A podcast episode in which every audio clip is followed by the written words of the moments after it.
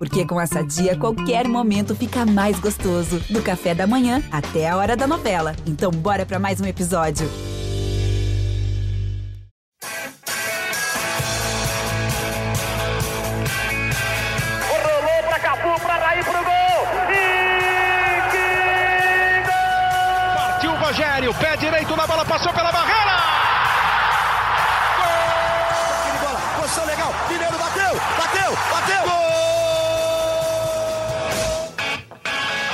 Dia para quem é de bom dia, boa tarde para quem é de boa tarde, boa noite para quem é de boa noite. E se você está ouvindo a gente de madrugada, boa sorte. Eu sou Leonardo Bianchi, esse daqui é o podcast GE São Paulo número 109.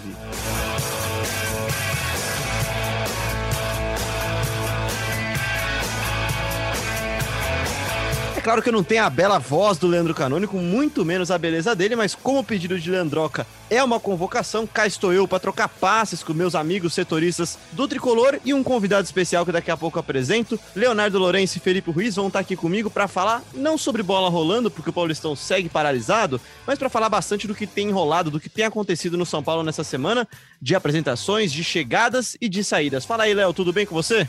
E aí, Léo, tudo bem, cara? Tudo bem. Estamos aqui, semana mais ou menos parada, os clubes ainda, os clubes continuam treinando, o campeonato não voltou, apesar da insistência dos clubes da federação. O São Paulo também deu uma sossegada no mercado, né? Vinha contratando muita gente essa semana, sossegou, é, mas anunciou finalmente as contratações do William e do Éder, que já estavam no CT da Barra Funda treinando. A gente vai falar um pouquinho sobre eles aqui também. Um abraço, cara. Um abraço, Léo. Fala aí, Felipe Ruiz, o Praz, tudo bem? Grande, Léo. Sempre uma satisfação, maravilha. Eu gosto da sua abertura dinâmica, no pique do rádio, né?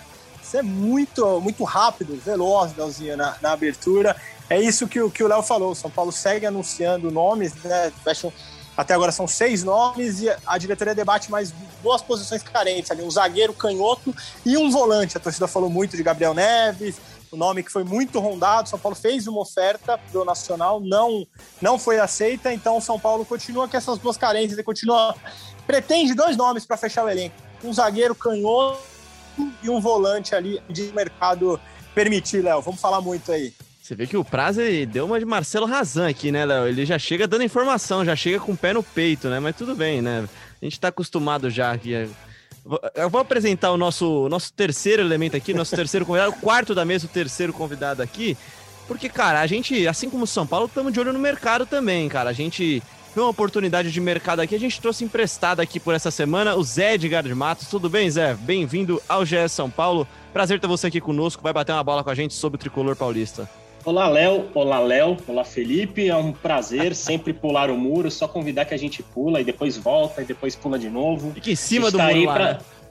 Não tanto quanto a VTube no Big Brother, mas ali em cima do muro a gente consegue ver os dois lados e analisar dois clubes grandes, estar no dia a dia de dois clubes grandes, sempre é bem bacana.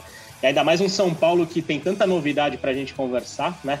Então a gente vai, estamos aí e sempre, sempre que chamarem estaremos aqui com vocês. E o Big Brother já aparece nesse podcast com menos de 5 minutos. Parabéns, deve ser um recorde. Não, e eu... sem o Razan ainda, que é o que mais gosta de invocar Big é, eu, conversei, eu conversei com ele, né? Conversei muito com o Razan nos últimos dias, então ó, alguns exemplos dele nós tra traremos aqui para o podcast e para a vida, porque Marcelo Razan é um exemplo de vida, acho que todos sabemos disso, todos somos unânimes nessa questão. Marcelo Razan é ídolo, é inspiração. Vitube, na verdade, ela é uma jogadora, cara. A Vitube resolveria esse meio campo do São Paulo, Praça. Eu tenho certeza disso daí. Mas vamos começar falando sobre. Joga e joga. Sobre bola não rolando, Léo, porque novidades, mas peronomútil, né, cara? Novidades peronomútil na Federação Paulista, reunião, tentativas de retorno do Paulistão, mas é certo que a bola não vai rolar ainda, por enquanto, nesse momento, dia 30 de março, às 16h30. Por enquanto, a bola não vai rolar, né? Não temos jogos marcados por hora, e essa indefinição já obrigou o Palmeiras, por exemplo, a abrir mão do estádio Allianz Parque, aqui em São Paulo, para jogar a Recopa Sul-Americana contra o Defensa e Justiça em Brasília. Esse jogo está marcado para o dia 14. Ele é, portanto, depois do fim da atual fase emergencial, que, que a atual dura até o dia 11 de abril. Mas, diante de tantas incertezas, a Comebol e o Palmeiras se adiantaram e marcaram esse jogo para Brasília. O Palmeiras já vai estar tá lá para disputar a Supercopa do Brasil né, três dias antes, no domingo anterior ali, contra o Flamengo. Léo, não temos novidades por Paulistão. Ah, ontem, segunda-feira, os clubes se reuniram com a Federação Paulista em mais um daqueles encontros virtuais. É, eles definiram um novo protocolo de, de realização das partidas, que ele é ainda mais rígido do que o que vinha sendo utilizado e até do que o que já tinha sido apresentado ao Ministério Público nessa tentativa de convencimento de retomada dos jogos. É, a ideia é que, né, resumindo bastante, porque é um documento longo, mas seria de criar algumas bolhas para que os clubes ficassem confinados em hotéis, saíssem para jogar, treinar e voltassem.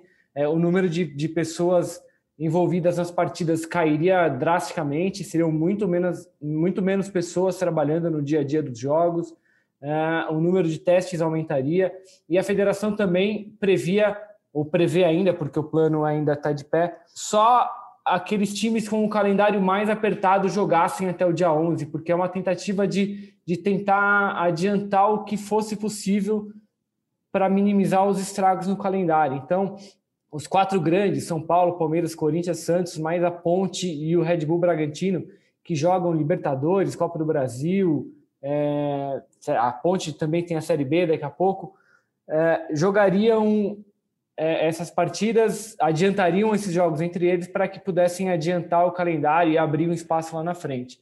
Tudo isso ainda está em discussão. Esse, essa papelada foi apresentada ao Ministério Público na noite de segunda-feira. O resultado da reunião é que ainda não teve resultado, eles só combinaram de continuar se falando ali. Uh, a federação entende que o Ministério Público dessa vez foi um pouco mais receptivo, mas o procurador-geral do, do, do, Ministério Público aqui em São Paulo deu uma entrevista à rádio Band News hoje, já botando panos, eh, panos quentes ali, minimizando, dizendo: olha, o protocolo de fato é muito bom, mas a situação ainda é difícil.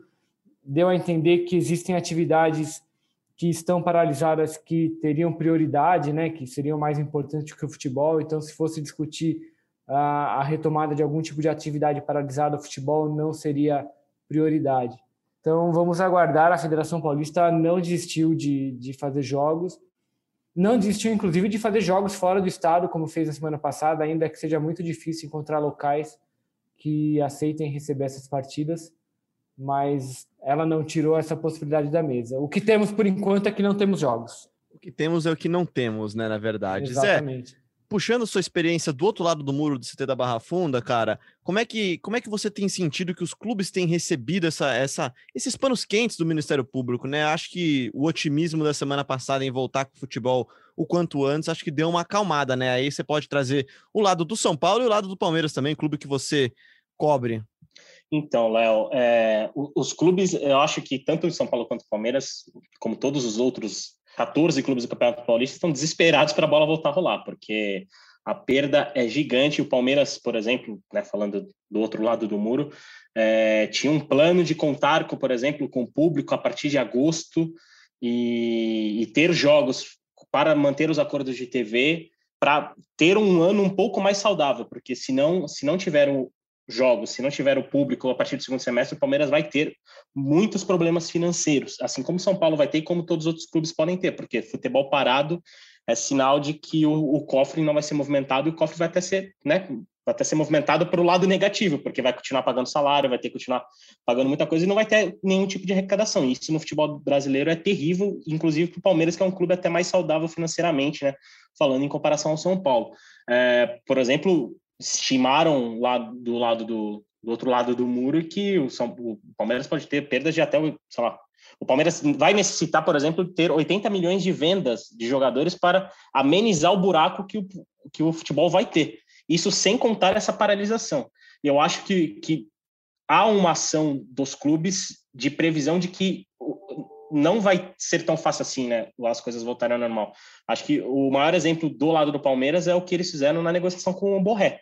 O Palmeiras chegou, o Palmeiras tinha um plano para contratar o Borrell, inclusive no papel, estava ali na mesa. Já estava basicamente tinha uma sinalização positiva do Borré. E diante de toda essa indefinição, o Palmeiras foi para trás, assim como na, na negociação com o Eduardo da Tuesta, que é outro volante que também exigia um investimento um pouco acima do mercado, que o Palmeiras estava disposto a fazer, que o Palmeiras considerava que teria né, saúde financeira para isso, mas essa indefinição fez os planos todos mudarem. E, e, o, e o Palmeiras tá, também está disposto porque quer voltar a jogar, tanto que vai fazer a Recopa Sul-Americana, que já define o primeiro título da temporada, muito longe do Allianz Parque. Allianz Parque que se, tem se tornado cada vez mais né, uma, uma fortaleza do Palmeiras, tem a questão do gramado sintético que ajuda, que o time já está acostumado, e o Palmeiras vai atuar num terreno, diríamos assim, desconhecido, agora em Brasília, então, os clubes estão não estão ligando muito para a questão esportiva e querem voltar às atividades, seja da forma que for, para manterem uma saúde financeira mínima, porque já é um ano de futebol sem público, um ano de futebol com uma arrecadação muito menor. E isso influencia em clubes com, com, com milhões de torcedores, como São Paulo e Palmeiras. Então, há um sentimento de que o futebol deve voltar o mais rápido possível, seja da forma que for. Eu acho que esse protocolo né, surge como uma forma de, de amenizar, de tentar aliviar o, o Ministério Público, até de encontrar uma brecha para ter uma argumentação suficiente para o futebol paulista voltar. E seja lá onde for, né? Porque é difícil a gente até falar de futebol num dia hoje, 30 de março, um dia em que o estado de São Paulo bateu recorde de, de mortos pela Covid-19. Mas o, o, o, futebol pensa muito mais nesse lado financeiro, porque sabe que vem, pode vir uma crise muito brava, mesmo para quem estava mais estável financeiramente, falando do outro lado do muro. Então, é, é há uma pressa para as coisas não descambarem, porque se o futebol tiver três a quatro meses parado, como ano passado, vai ser muito complicado de, de a gente ter clubes com, com uma saúde financeira razoável para essa temporada 2021. O... Só complementando o que o Zé falou, para o São Paulo fica muito claro essa, essa, esse temor é, com relação às negociações de patrocinadores para a camisa. São Paulo tem jogado com poucos patrocinadores, porque a maioria dos contratos terminou agora depois do Campeonato Brasileiro, né? o principal deles, o patrocínio Master. E a gente conversou com, com o Carlos Belmonte semana passada no podcast, e ele falou com todas as letras ali. É, as negociações ficam prejudicadas porque ninguém sabe quando o futebol volta. É, quem é que vai fechar um contrato de patrocínio, que é basicamente é, né, de divulgação da marca ali em eventos, em, em, em, jogos na televisão, se, não, se os jogos não estão ocorrendo, né? Então, isso, isso é um problema para o São Paulo, que perdeu esses patrocinadores, é, vai ter que se virar agora. E, e, só lembrando assim, o ano passado, quando o campeonato parou, todo mundo ficava, bom, mas será que volta daqui uma semana, daqui 15 dias? E o campeonato só voltou no final de julho. É, acho Isso que... explica porque eles talvez não quisessem parar também, né, Léo? Porque uma vez que você parou, voltar é outra história, Sim. né? Eu acho que é, teve, esse, teve esse temor dos clubes, né? Sim, sem dúvida, sem dúvida. Ainda mais porque, assim, diferente do ano passado, no ano passado a paralisação partiu da federação. Né? A federação decidiu interromper o campeonato naquele momento em que é, lembrando assim, quando o campeonato para, parou no ano passado, foi um dia antes da primeira morte por Covid ser registrada no Brasil. Hoje a gente está tá jogando bola com marcas de 3 mil pessoas morrendo por dia. Assim. É óbvio que durante todo esse tempo a gente aprendeu muito sobre a doença, sobre métodos de, de, de prevenção, de cuidado, etc. Os protocolos foram criados, mas a situação hoje é muito, muito grave. E há um temor de fato de que o futebol demore mais, demore mais para voltar, porque na semana passada já estava muito claro que aquele primeiro período de fase emergencial seria estendido, estava muito claro, os clubes já sabiam.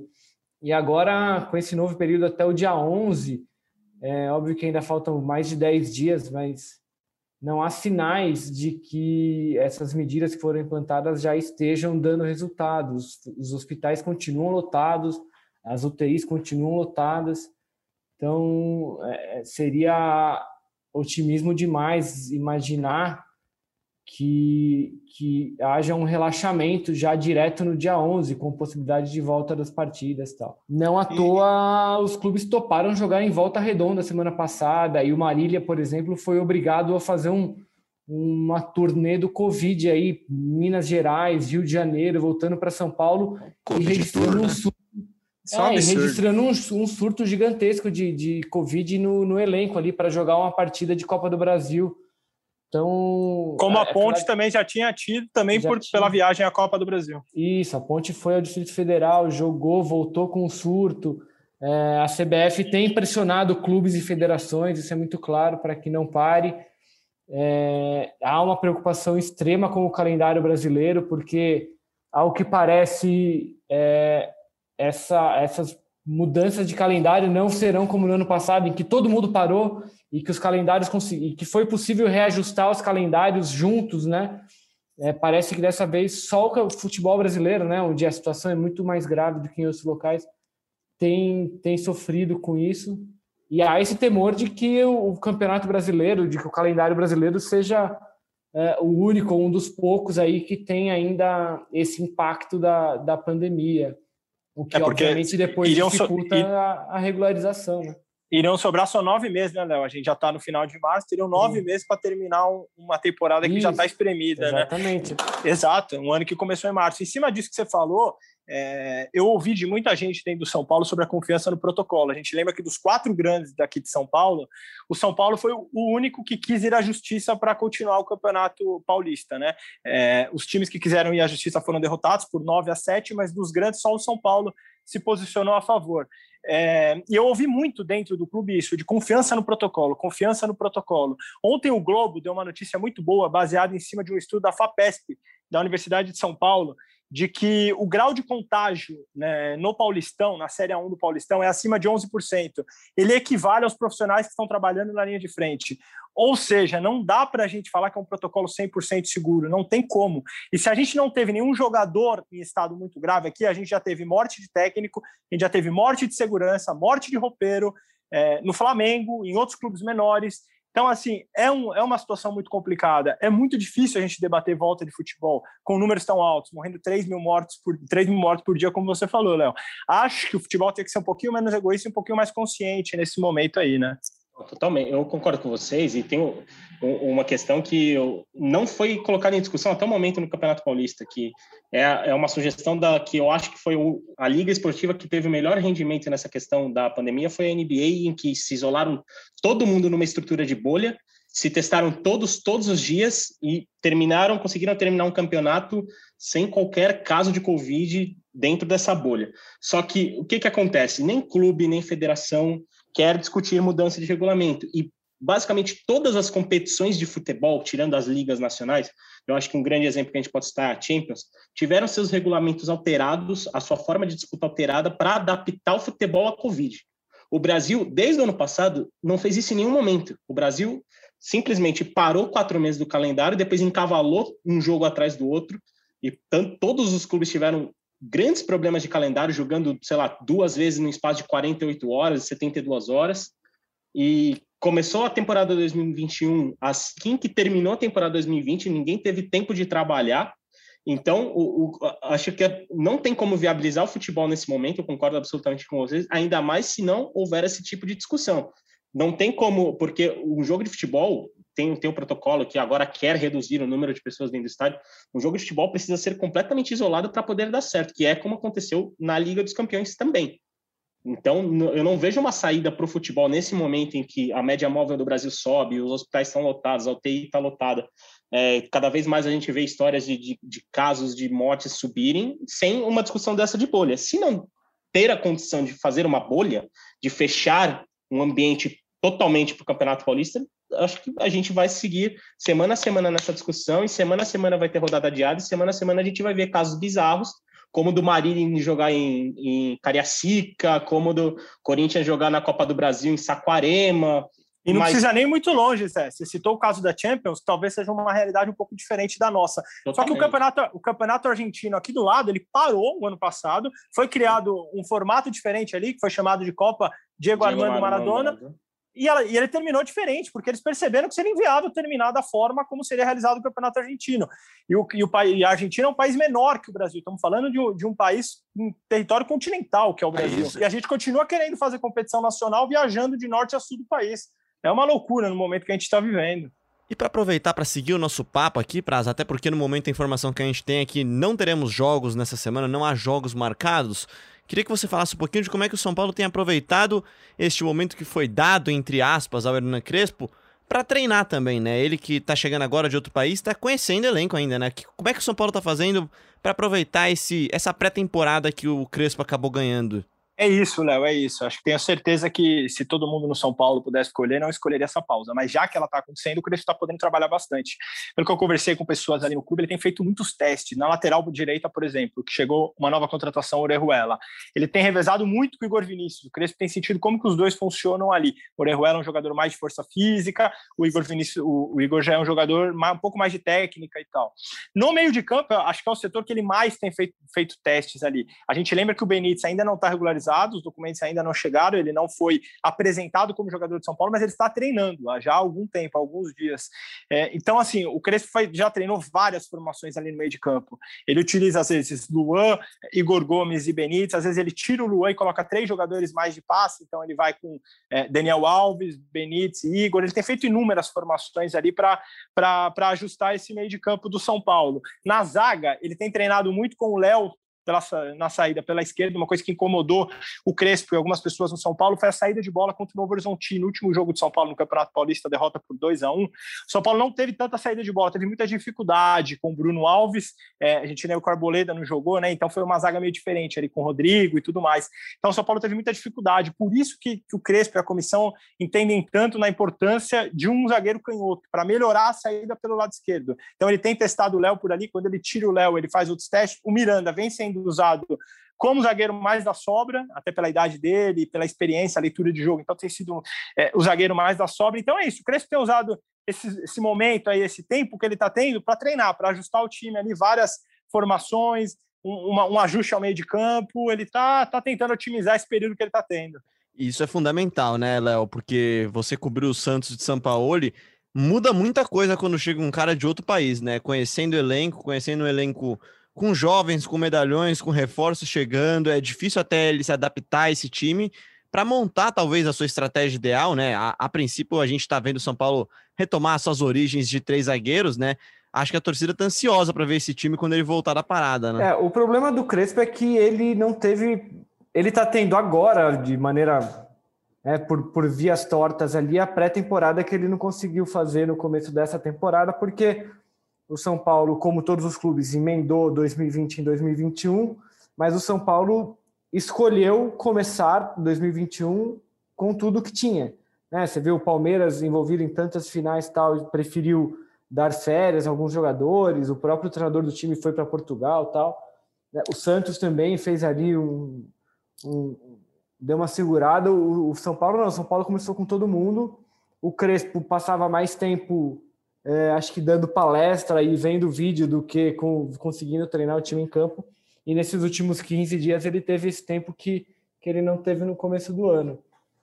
É, acho que o, o, interessante agora é que o Crespo ganhou reforços que ele, que ele ganhou tempo para treinar com os reforços um tempo que ele não teria, né? Porque esses reforços foram chegando com o campeonato andando. É, agora a, a grande dúvida é saber quais desses reforços vão estar à disposição do Crespo no Campeonato Paulista, porque a, a lista do São Paulo ali é curta e a gente já sabe que alguns vão ficar fora porque não cabem na lista de inscritos para o Campeonato Paulista. E falando de reforços, Léo, até continuando contigo, Éder e William, os dois já foram anunciados, né? Os dois já estão oficializados. Só que tem um terceiro nome aí que é, talvez tenha surgido até antes deles, só que ainda não pintou ainda aquela bolinha na tela, né, cara? Não pintou aquela arte oficial ainda que é o Benítez, né? É, o Benítez, o negócio atrasou por causa daquela, daquela negociação com o Vasco, que foi uma, é uma, é uma, é uma essa do Benítez foi uma negociação em três pontas, né? São Paulo negociou com o Independiente, que é o dono dos direitos do Benítez, e com o Vasco, que é com quem o Benítez está, é para quem o Benítez estava emprestado e com quem ele tinha contrato até o meio do ano. Então, como o Vasco rescindiu o contrato do Benítez antecipadamente, era preciso dar algo ao Vasco. Então, a primeira opção foi em o empréstimo do Paulinho Boia, que não quis ir, e depois, no fim, eles conseguiram negociar ali o que, o, que é um crédito. Né? O Vasco tem 300 mil reais em crédito para usar com o São Paulo até o final do ano que vem. É, em qualquer negociação, sei lá, se o Vasco se interessar por algum jogador de São Paulo, é, o pagamento vai ser descontado, vão ser descontados esses 300 mil reais. Um vale, ali. né? É um, é um vale, é um voucher ali. Mas é uma solução interessante, porque Aparentemente, aparentemente não, mas o Paulinho Boia não quis ir e aparentemente não havia nenhum outro jogador que agradasse ao Vasco ou que interessasse ao São Paulo se desfazer. Me pareceu uma solução interessante ali. É, e como o futebol está parado, não há tanta pressa, mas é, no São Paulo o pessoal não, não vê nenhuma chance de melar o negócio. Eles já contam com o Benítez. O contrato do Benítez com o Vasco já foi desfeito, o Vasco já se manifestou. É, falta agora que o São Paulo receba de fato todas as, as, as documentações do Independiente, que vai receber 300 mil dólares pelo empréstimo, para poder finalizar essa negociação e, e poder e fazer com que o Benítez possa, possa assinar contrato. Mas está demorando, mas o São Paulo não, não tem medo nenhum de que o negócio não role. Assim, tá, Inclusive tá tem, um, tem uma cláusula Covid, né, no contrato, né, Léo? Achei interessante isso daí, uma estratégia interessante, um gatilho de contrato para prorrogação, né? Isso, isso. É, os caras já. Né, o negócio com o Benítez está se desenrolando no meio dessa paralisação, então acendeu um alerta ali, porque no ano passado o torneio, os torneios se estenderam né, até fevereiro, e o São Paulo teve um caso específico, que era do Juan Fran, que era titular do time, que tinha contrato só até dezembro. Então, precisaram negociar ali para que esse, esse contrato fosse estendido até o final de fevereiro para que ele pudesse jogar a reta final do Campeonato Brasileiro. O contrato do Benítez, é, o São Paulo quer que isso já esteja previsto, porque se acontecer a temporada é, atrasar e precisar ser ampliada por mais um tempo, o contrato dele já vai, vai ter uma cláusula ali, um gatilho para que isso aconteça. Lembrando que o, o, contrato do Benítez é de empréstimo por até o final do ano, e o São Paulo vai ter uma cláusula ali de opção de compra. Então, se quando acabar o contrato o São Paulo entender que vale a pena fazer um investimento, ele tem essa prioridade para contratar o Benítez de definitivo. E se tem chegada, tem saída também, né, Praz? Porque tem saída de um atacante que, assim, né? Com o histórico de atacantes do São Paulo, dá para cravar. Esse não vai deixar tantas saudades, né? Quem teve Luiz Fabiano se desfazer agora de Gonçalo Carneiro não é aquela, aquele momento de sofrimento, né? Não, não é, né, Léo? Não é. A torcida de São Paulo, inclusive, não, não morre de amores pelo Trellis, nunca morreu. É, além dele, né, já tinham deixado antes o time outros dois atacantes, Toró que fez o primeiro gol agora é, pelo, pelo esporte no, no, fim de semana, marcou um, um, gol, o Thiago Neves marcou outro, é, e o Trellis também, que estava no banco, também foi para o esporte, estava no banco nesse jogo. Então, assim, o São Paulo vai tentando limpar um pouco a folha salarial, se livrar de jogadores que não eram tão utilizados pelos últimos treinadores e que também, na, na primeira análise ali da, da comissão e do Crespo, não interessavam. Então, o São Paulo vai se livrando desses jogadores e vai trazendo trazendo outros. Com o Carneiro, São Paulo até tentou um contrato parecido com o do Rojas, um contrato é, curto para ele mostrar serviço. O Carneiro não se interessou, então o São Paulo também é, nem, nem cogitou fazer um contrato mais longo com o Carneiro. Então as coisas encerraram assim e o Carneiro vai seguir, vai seguir a sua trajetória. Agora, outros jogadores estão sendo observados ali pelo Crespo. O Shailon é um jogador que, que vem até que, que se destacando em alguns treinos. O Crespo tem olhado com, com carinho para ele. É uma, é uma posição muito difícil, muito concorrida a posição de meio de campo ali. O São Paulo tem outros garotos, Luan, Nestor, trouxe jogadores como o Benítez, tem o Daniel Alves, tem é, garotos que já estavam lá, Igor Gomes, Sara. Então, assim, talvez seja a posição mais concorrida do elenco do São Paulo hoje. É uma vaguinha no meio de campo ali. Tirando o Daniel Alves, acho que ninguém tem essa vaga é, totalmente assegurada. É, então, assim, o Crespo está observando o Shailon, além dele, o Everton Felipe também está treinando no CT, mas esse aí interessa menos, até, até é, em conversas com a comissão, é um jogador que está no mercado para ser negociado. É isso, Léo. São Paulo vai acertando chegadas e acertando saídas também para essa temporada aí. E falando de, de atacantes, né, Léo? O São Paulo tem agora o Luciano, tem o Pablo, tem o Éder. Enfim, tem, tem que. Tem, já tem três atacantes ali que, que ganham seus bons, seus bons cascalhos, né? Ganham suas picanhas mensais lá para um time que não está com dinheiro sobrando, agora só uma oportunidade de mercado, mesmo se for pensar em se reforçar para ataque também, né? É, o São Paulo, o São Paulo, ele já tem utilizado essa tal de oportunidade, né? O caso do William e do Éder, por exemplo. É, o São Paulo já tinha contratado o Bruno Rodrigues no começo da temporada.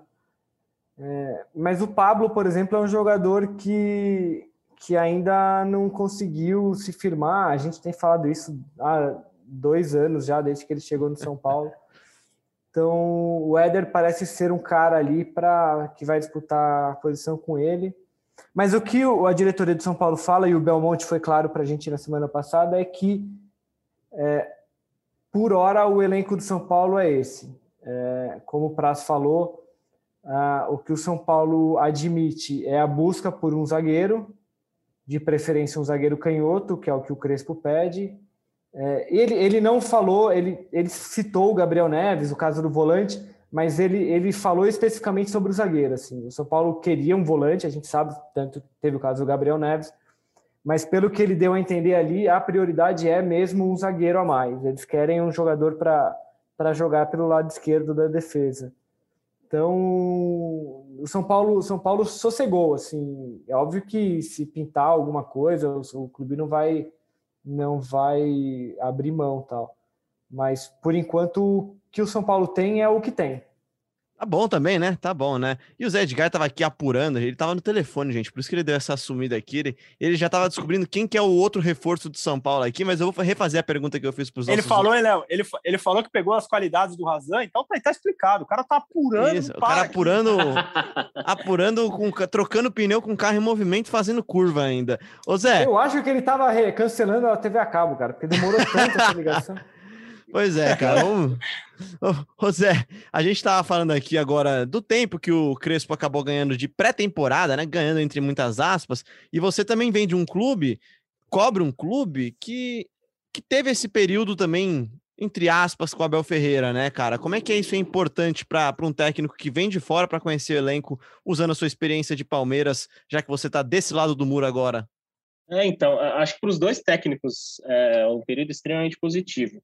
O Crespo vai poder conhecer mais o seu elenco, saber aprofundar nas características dos jogadores e o, pelo trabalho que a gente viu do Crespo no Defensa e Justiça, ele é um cara que consegue ler muito bem os seus jogadores individualmente falando e, e isso no São Paulo é uma é uma questão que essa pré-temporada pode ajudar muito esse, esse trabalho do dia a dia, né, com mais calma, até porque se não tivesse essa paralisação, ele não teria esse, esse período até janeiro, fevereiro do ano que vem, né? Porque o futebol brasileiro vai manter a mesma, mesma questão caótica do calendário 2020 diante de tudo que aconteceu. E do lado do, do, do outro lado do muro, é, é, essa o Palmeiras tem utilizado também esse período para recuperar jogador e para descansar. Né? O Palmeiras teve uma temporada extremamente desgastante, né? chegou jogou mais de 70 jogos. O Abel Ferreira, por exemplo, está em Portugal, chega essa semana e jogadores que diríamos assim chegaram quebrados no fim da temporada, estão usando esse período agora sem jogos do Paulistão para se recuperar, como Zé Rafael, como como Gabriel Veron e o Wesley, né, que ficou muito tempo parado, voltou na, na reta final do, das competições. Mas acho que é, é a melhor notícia, talvez acho que a notícia menos ruim, porque é difícil a gente falar de boa notícia nesse, nessa pandemia que a gente está vivendo. Acho que a notícia menos ruim para o Crespo é essa, né? Porque o trabalho do dia a dia faz muita diferença. O torcedor às vezes pode não entender, mas que pode achar que é conversa de, de, jogador e de jornalista sobre o trabalho do dia a dia, o trabalho do dia a dia. Mas o trabalho do dia a dia faz muita diferença, muita diferença, porque ali o Crespo vai ver o cara tecnicamente, vai ver como o cara se comporta taticamente, vai ver como o cara se comporta psicologicamente também, porque no treino é quando o jogador erra, quando o jogador pode errar, quando o jogador tem que errar e, e as correções devem ser feitas ali. E o Crespo é um cara que, pelos relatos que a gente ouve, tipo, é um cara muito detalhista nesse sentido. E talvez esse período de jogos, esse período sem jogos, tenha vindo na melhor hora possível, porque o Crespo, enfim, vai ter a pré-temporada que quando ele chegou no São Paulo, ele sabia que não teria, né?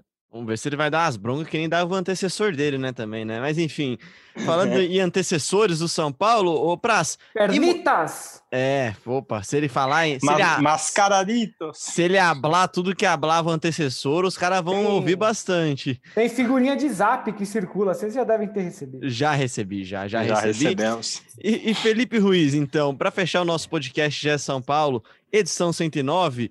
Queria que você falasse de Murici Ramalho, que deu um sustinho na gente semana passada, né, cara? Foi isso, Léo, foi isso. O Murici teve uma crise de diverticulite que já havia é, é, pego o Murici outras vezes. Agora, semana passada, ele estava em casa, começou a sentir muita dor, é, foi ao hospital e foi diagnosticado com a diverticulite. Inclusive, ele tinha marcado uma entrevista com a gente aqui, que ele já garantiu que vai acontecer, ele vai estar nesse podcast aqui muito provavelmente na próxima semana para falar muito de São Paulo, da saúde dele, se ele está zerado 100%. O que ele me falou é não aguentava mais ficar em casa. Eu ficava mandando mensagem de casa para saber como que as coisas estavam no CT. E aí, falou meu? Que... E aí, meu? E como é aí, é que tá meu? aí, meu? Vai sair o Benítez ou não vai, meu? Que ele, que ele tá, tava querendo acelerar o processo do Benítez, que ele acha que é muito, muito importante o Benítez estar tá livre para jogo, caso o Paulistão seja liberado. Então é algo que estava incomodando ele de casa, ele ficava mandando mensagem para saber disso. Então é isso, Murici já esteve hoje, a gente está gravando na terça-feira, já dia 30, né? Já esteve hoje no CT da Barra Funda, já, já conversou com todo mundo ali, os jogadores perguntaram como ele estava e tudo mais. Então o Murici está se recuperando, mas está voltando ao trabalho aos poucos aí. Leonardo Lourenço, muito obrigado. E para fechar sua participação do 1 a 11, qual que é o novo São Paulo de hoje, cara? O, o São Paulo, se fosse escalar, você tá com o bonezinho de treinador aí, cara. Tô, cara. É, pandemia, cara. A gente desistiu de pentear cabelo, cortar, eu larguei. Eu, re, eu respeito o coach Léo, o coach é. Léo, coach Léo não, Lourenço pô. ali. Não, treinador. larguei, cortar cabelo. Treinador. barba. Cara, É é, primeiro, primeiro que assim, para a gente definir o São Paulo, a gente tem que levar em consideração o quê? O Campeonato Paulista. Então, É, o São Paulo ideal, Primeiro, vai. primeiro eu So- quero, vamos lá. São três vagas que faltam para o Campeonato Paulista agora. Quem é? Miranda, é, Orejuela e mais uma sua escolha. Quem? Benítez? Benítez, né? Benítez. Benítez. Então, a Até gente porque tá eu não sei como é que o Éder tá, né, também, né? Éder e o William não devem jogar a primeira fase do Paulista, né? Então, talvez o São Paulo seja Thiago Volpe, Bruno Alves, Miranda e Arboleda. Eh, acho que Luan e Daniel Alves. Depois Orejuela de um lado, Reinaldo do outro. E acho que o Sara. E na frente, por enquanto, o Pablo e Luciano. Acho que as mudanças aí devem ser mesmo do Miranda entrando na zaga e do Orejuela formando aquela linha de cinco no meio ali pela direita, tirando a vaga do Igor Vinícius. Acho que por enquanto, com os reforços que chegaram, pelo menos essa primeira fase do Paulista deve ser isso. Este time briga por título esse ano. Essa é a minha opinião de quem vem de fora, de quem quem tá aqui só como visitante. Esse time briga para conquistar taças em 2021. Isso é, né? Se 2021 tiver taças, né? Vamos ver até quando vai, até quando vão os campeonatos desse ano. Grande abraço, Leozinho. Valeu, cara. Obrigado. Um abraço a você. Sempre muito prestativo em nos atender aqui. Um abraço ao Praz e um abraço ao Zé. E agradecendo também a participação dele aqui, contando sempre com ele. Tamo de olho, tamo de olho no mercado. Quem sabe daqui a pouco a gente não vai lá e, e rouba ele do mercado italiano, né? Grande abraço, Zé Edgar de Matos. Grande abraço, Léo. Grande abraço, Léo. Grande abraço, Felipe. Foi um prazer estar aqui com vocês. E sobre o que você falou do São Paulo brigar por títulos nessa temporada, vou encerrar minha participação com uma previsão de que o São Paulo briga e briga forte para ser campeão paulista. Viu? Eu vejo esse time com boas condições, com esse trabalho do Crespo, que ainda é de início. E diante de todo o cenário dos rivais, eu vejo o São Paulo forte para brigar nas cabeças desse Campeonato Paulista e o que o São Paulo precisa é de título. E eu acho que essa a oportunidade de vencer o Paulista seria ideal para o clube tricolor. E estou à disposição. Sempre quando precisarem, me chamem. É só mandar o link que estaremos aqui com vocês. Já estamos com o seu zap anotado aqui. Grande abraço, Felipe Ruiz Praz. Gr grande, Leozinho. Sempre uma satisfação enorme estar dentro desse grande time. O Zé chegou chegando, chegou bonito, vai vai estar muito aqui com a gente. Esperamos, estamos no mercado atrás. E sobre o time que o Leozinho pôs na pedra, acho que só uma mudança eu faria. O zagueiro pela esquerda. Acho que mesmo não chegando o nome, acho que talvez eu iria com o Léo pela saída de bola. E acho, pelo que eu ouvi no São Paulo, que o Crespo tende a fazer isso. A atuação contra o Novo Horizontino deixou uma imagem bem ruim da saída de bola do São Paulo. Então, acho que de tudo que o São Paulo tem hoje, uma zaga ali que talvez seria Arboleda, Miranda e, e Léo. É isso, sempre uma satisfação. O cara já deixou pingando a bola aqui pro debate pro próximo podcast, tá, Léo? Eu vi que você já, já balançou a cabeça aí. A gente deixa para Leandro Canônico, que volta na semana que vem. Esperamos que volte também o futebol, mas com segurança, com protocolos mais rígidos. E lembrando sempre também, como diz Leandro Canônico, álcool em gel, máscara, distanciamento social, se cuidem, a pandemia segue grave. Um grande abraço para vocês, foi um prazer estar aqui hoje.